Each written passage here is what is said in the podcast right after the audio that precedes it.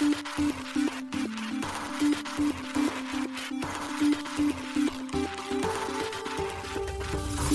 しい経済ニュース。この番組では現当社のメディア新しい経済がブロックチェーン仮想通貨フィンテックに関する日々のニュース解説を平日毎日音声コンテンツでお届けしています。そして新しい経済ではブロックチェーン仮想通貨に関するニュース解説記事やインタビュー記事学習記事などのたくさんのコンテンツを掲載しております。ぜひ新しいひらがな経済漢字で検索してメディアもチェックしてください。そして LINE 公式アカウントではメディアの更新情報を配信しております。LINE 公式アカウントにもぜひご登録ください。この番組はコイントレードの提供でお送りします。コイントレードは上場企業グループで金融庁登録済みの暗号資産販売所。トレードはもちろん預けるだけで暗号資産が増やせるステーキングサービスでは国内最多の10銘柄を取り扱っています。そして期間限定で無料口座開設で2000円相当の暗号資産がもらえるキャンペーンや初めてのステーキングサービス申し込みと取引で2000円相当のアバックスがもらえるキャンペーンを開催中。今なら合計4000円相当の暗号資産がもらえるチャンスです。ポッドキャストの概要欄のリンクからぜひチェックしてください。ステーキングならコイントレード。現当社新しい経済編集部の大津賀です。高橋です。はい、本日は11月の30日木曜日です。今日のニュース行きましょう。大和証券グループと銀行、パブリックチェーンで証券トークン発行の概念実証へ。クリスティアーノ・ロナウド、バイナンスの未登録有価証券宣伝したとして集団訴訟される。フィリピン SEC がバイナンスの未登録運営を警告。アクセス遮断へ。コインベースがバイビット操作関連で CFTC から召喚状。一部ユーザーに警告も。米財務省がビットコインミキシング、シンドバッド制裁、北朝鮮ラザルスとの関係疑惑で、スペイン財務省、国外保有の暗号資産が約807万円で納税申告義務化へ、空光、ソロモン諸島中央銀行と中銀デジタル通貨の実証実験を実施。パクソス、アブダビでステーブルコイン発行の原則承認取得、暗号資産サービス提供も。ジャック・ドーシー、ビットコイン分散型マイニングプール、オーシャンに出資。ソラナ基盤のステーキングプロトコル、ジト、独自トークン JTO のエアドロップ実施へ。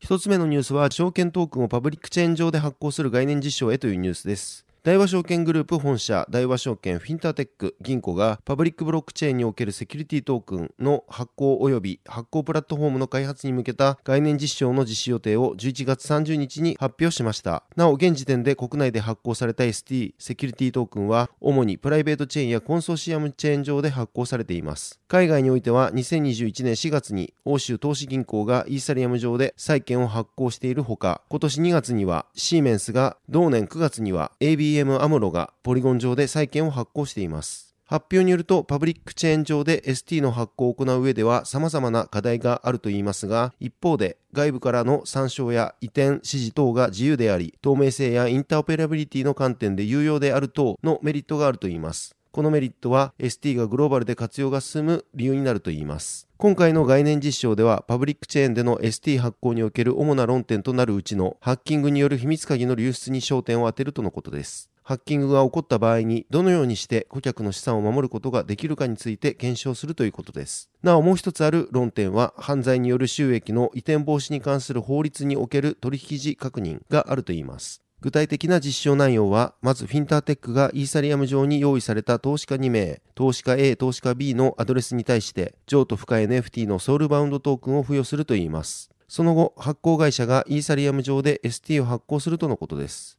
この ST は証券会社を介さず少人数死亡により投資家 A に販売。次に投資家 A は投資家 B に対して当該 ST を売却するということです。当該 ST はスマートコントラクトにより SBT が付与された投資家にのみ売却取得できないよう設計されておりこれによりハッキングによる秘密鍵の流出時にも ST の不正な移転ができないような設計ということです。また、投資家の暗号鍵が盗まれた場合、発行体の暗号鍵が盗まれた場合、SBT 発行体の暗号鍵が盗まれた場合の3ケースにおいて、ST 及び SBT のスマートコントラクトの設計により、問題の発生を未然に防ぐ、または発生時に元の状態に戻すことが可能であることを示す予定ということです。この概念実証については、2024年1月以降での実施を予定しているといいます。実証終了後、検証結果を含め、報告をする予定ということです。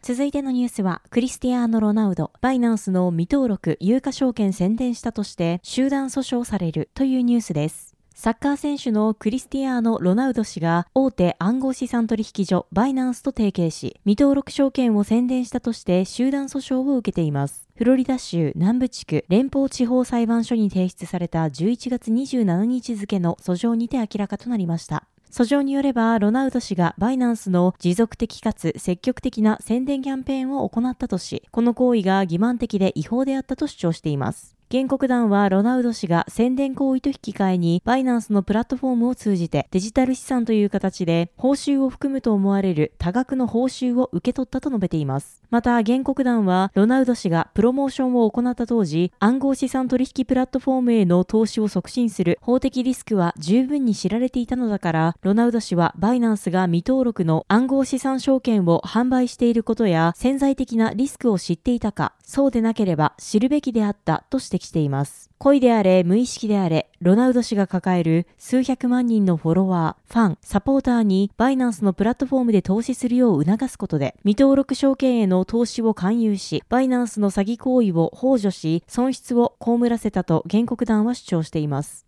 バイナンスとロナウド氏は2022年6月に数年間にわたる独占的なパートナーシップ契約を締結しました。その際にロナウド氏のファンに対し NFT に関するグローバルプロモーションを開始するとして NFT マーケットプレイスバイナンス NFT で NFT コレクションを展開することを発表。同 NFT は2022年11月にローンチされました。なお、バイナンスはブラジルサッカー連盟、イタリアのサッカーチーム、ラツィオやポルトガルの FC ポルトなどのクラブと提携しています。ます。バイナンス前 CEO の CZ 氏は11月22日、バイナンスが効果的なマネーロンダリング防止プログラムを保てない原因を故意に作ったとして、有罪を認めた後、11月23日にバイナンスの CEO を辞任しました。バイナンスは米当局との和解のため、合計で約43億ドル、日本円にして約6370.3億円の罰金を支払うことに合意しています。なお、バイナンスが和解へ向け動いているのは、米司法省 DOJ、米財務省の金融犯罪取締ネットワーク、外国資産管理局、米商品先物取引委員会であり、米証券取引委員会 SEC は含まれていません。SEC がバイナンスと CZ 氏に対し6月5日に起こした訴訟は今も係争中です。SEC はバイナンスが取引量を人為的に膨らませ、顧客の資金を流用したほか、米国の顧客が国外の交換所で取引できるようにし、市場規制について投資家に誤解を与えたなどと指摘。ワシントン DC の連邦裁判所に提出された訴状には、バイナンスと CZ 氏、同社の米交換所運営会社に対する13の容疑が記載されていました。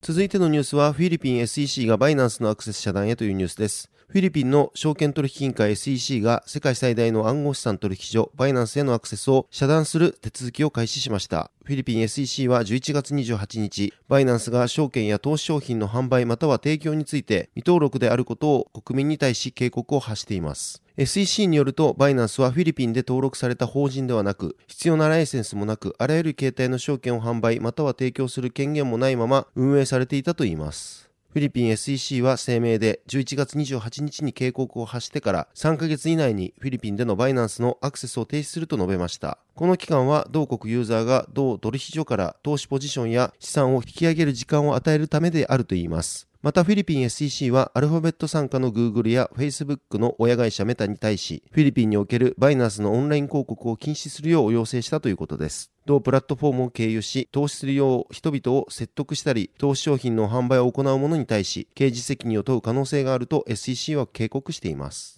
バイナンスの前 CEO である CG 氏は22日、同取引所の米国でのマネーロンダリング防止違反を認め、CEO を辞任しました。バイナンスは米国当局との和解のため、合計で約43億ドルの罰金を支払うことになっています。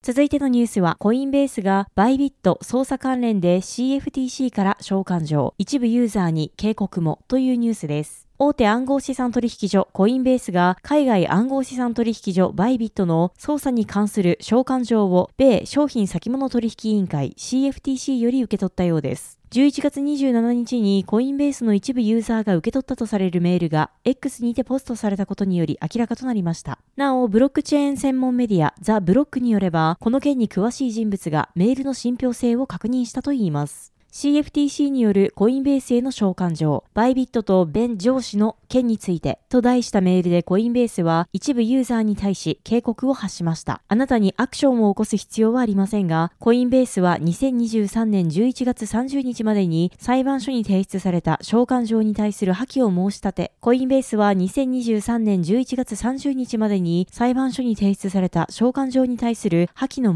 申し立て、またはその他の異議申し立てが送達されない限り、召喚状に応じる可能性があります。これにはあなたのコインベースアカウントに関する情報を CFTC に送信することも含まれます。と書かれています。なお、召喚状が発行された場合、法的に対応することが義務付けられています。バイビットはドバイに本社を置く暗号資産取引所で、ベン・ジョウ氏が CEO を務めています。CFTC は今月、大手暗号資産取引所バイナンスの刑事事件解決にて、同社前 CEO である CZ 氏から司法取引の一環で1億5000万ドル、日本円にして約223.8億円の違約金の支払いを受けることの同意を得ています。今回のコインベースからのメールは CFTC が次の目標をバイビットに定めたのではないかとの見方もあります。また他の米規制当局も暗号資産関連の召喚を求めています。11月1日には、米決済大手ペイパルが、米証券取引委員会 SEC より召喚状を受け取っていたことが報じられました。ペイパルによれば、SEC が求めているのは、ステーブルコインに関する文書とのこと。SEC は、ペイパル発行の米ドル建てステーブルコイン、ペイパル USD について調査を進めるようです。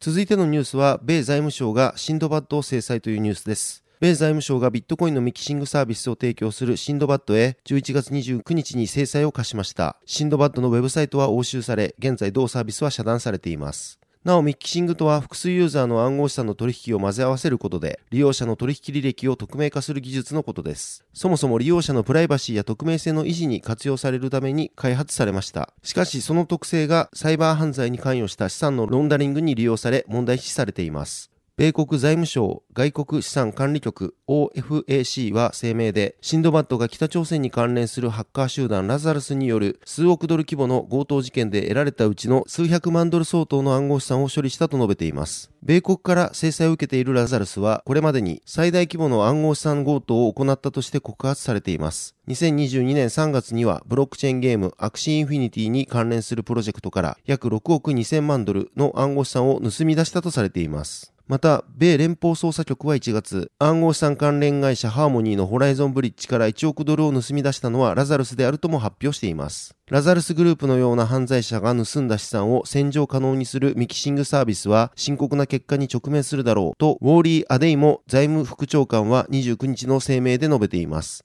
また、アデイエモ財務副長官は、財務省と米国政府のパートナーは、シンドバッドのような暗号資産ミキシング業者が違法行為を助長するのを防ぐため、あらゆる手段を駆使する用意があるともコメントしています。米財務省によれば、シンドバッドはサイバー犯罪によって制裁逃れ、麻薬取引、児童性的虐待の教材購入など、悪質な活動に関連する取引を曖昧にするためにも使われているといいます。なお、シンドバッドへの措置は、同社の米国資産を凍結し、米国人がシンドバッドとの取引を禁止するものとなっています。同社との特定の取引に従事する者も制裁を受けるリスクがあるということです。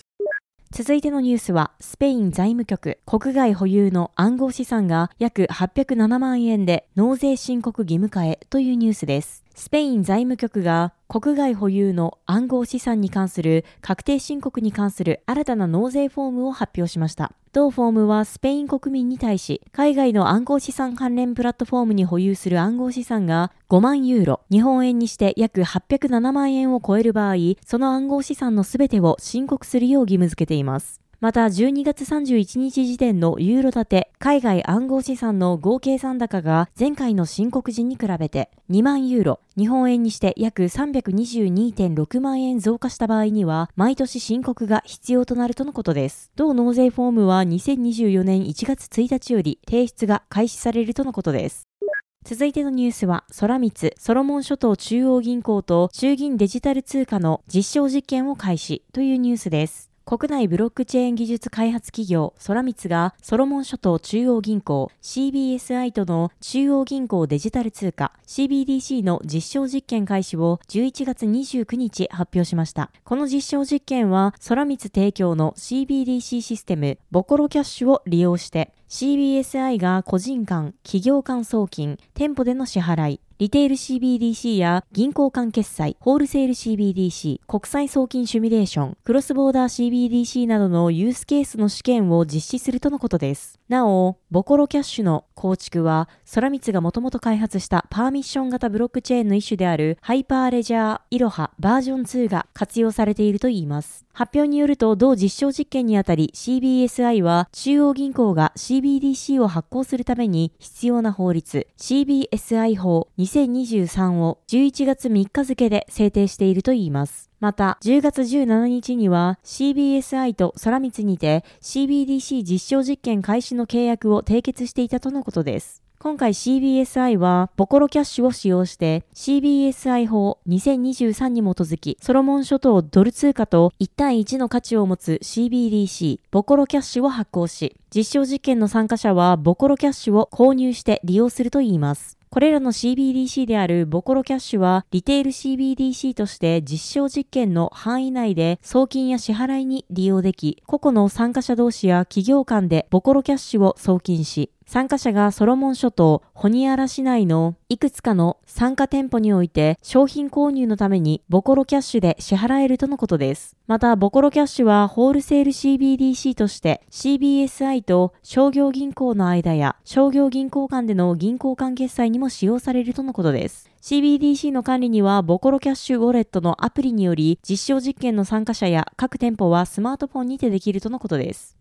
参加者は標準化された QR コードをボコロキャッシュウォレットでスキャンして参加者同士や店舗での即時支払いが可能だといいます。また EKYC を含む国際基準に準拠した2段階の厳格な本人確認の仕組みが搭載されているため、将来的に国民 ID システムとの統合の可能性があるとのことです。ただし、実証実験の終了後にボコロキャッシュ CBDC は全てのエコシステム上からその価値を失うとのことです。また、クロスボーダー CBDC の実証実験として、ソラパブリックブロックチェーンネットワーク向けにソラミツが開発したフィアレスウォレットモバイル向けアプリを海外での相手先と想定して、ボコロキャッシュウォレットの利用者からソラネットワークを経由して海外の相手先へボコロキャッシュを国際送金するシミュレーションを行うといいます。このクロスボーダー送金について実際に実現するためには各国の規制や中央銀行の方針に従ってどのような方法で実現するかについて詳細な検討が必要になるとした上でボコロキャッシュを国際送金のユースケースにも拡張可能であることが確認できるとのことです。なお、この実証実験は、経済産業省の新興国 DX 等新規事業創造推進支援事業費補助金を活用し実施されるとのことです。空光では、Linux 財団がオープンソースブロックチェーン基盤として進めているハイパーレジャーイロハの開発に貢献しています。ハイパーレジャーイロハはこれまでにカンボジア王国の CBDC、バコンの正式運用やラオスの CBDC 実証実験、デジタルラオキープをはじめ、国内外で CBDC や地域デジタル通貨の発行基盤として利用されています。また、空光はアジア開発銀行らとともに異なるブロックチェーン同士を接続した国際証券決済の実証実験を行っています。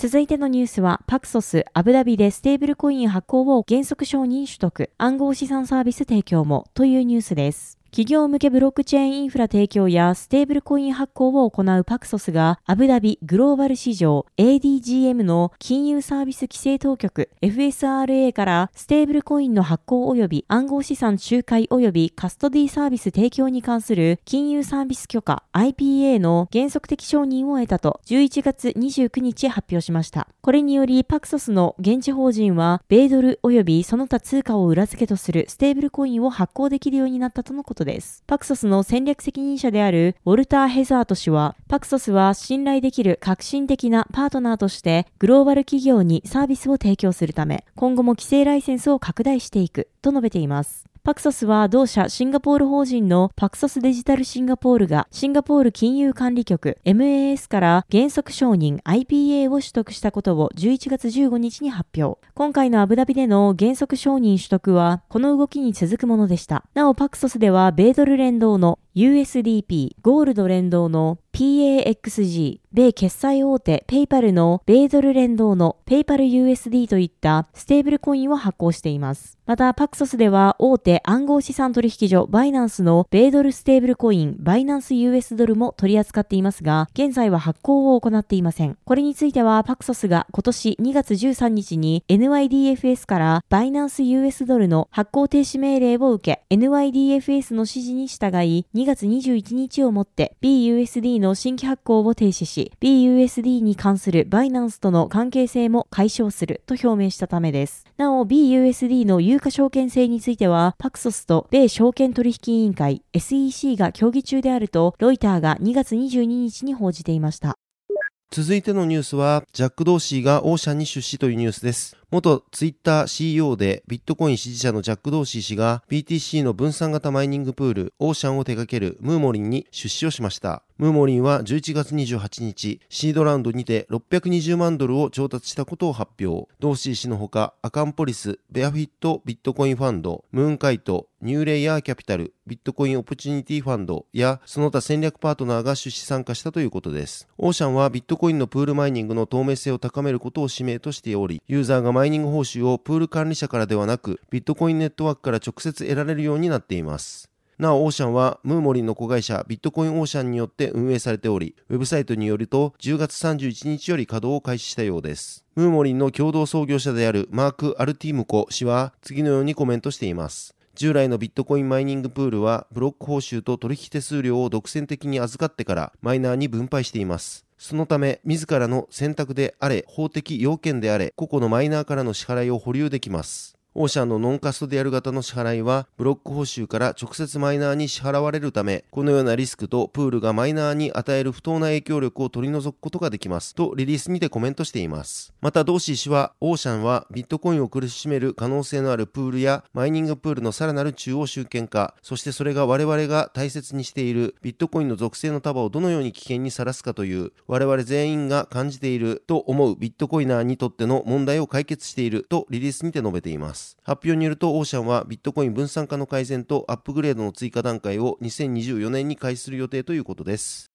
続いてのニュースは、ソラナ基盤のステーキングプロトコル、 Jito 独自トークン JTO のエアドロップ実施へというニュースです。ソラナ基盤のステーキングプロトコル Jito がネイティブトークン JTO のエアドロップを近日中に開始予定であることを11月28日発表しました。ジトは MEV 報酬が導入されているリキッドステーキングプロトコルです。発表によると、リキッドステーキングトークンであるジトソルのロックされた TVL は680万ソル、約596億円に達しているといいます。今回エアドロップが予定されている JTO は、ジトエコシステム内におけるガバナンストークンとして機能するとのこと。JTO の有用性と役割については、ジトソルステークプールの設定手数料、DAO が保有する JTO の保管庫とジトソルから発生する手数料の管理、ジトプロトコルとプロダクトの継続的な開発と改善への貢献などが挙げられています。なお、JTO の合計発行枚数は10億 JTO となっており、その10%である1億 JTO がエアドロップに割り当てられるとのことです。なお、この1億 JTO は全体供給量の34.3%、約3.4億 JTO として、自とエコシステム内のコミュニティの成長向けに割り当てられた一部です。また、残りの JTO については25%の2.5億 JTO がエコシステムの発展、16.2%の約1.6億 JTO が投資家、24.5%の2.4億 JTO が中心的な貢献者へ分配されるとのことです。なお、JTO のエアドロップ対象者はすでに決定しており、今年11月25日時点におけるスナップショットに基づいて行われるとのことです。具体的には、ジトソルの保有者やジトソルを各 DeFi プロトコルで利用しているユーザー、ジトネットワークの MEV 製品を積極的に利用しているユーザーなどが対象となっています。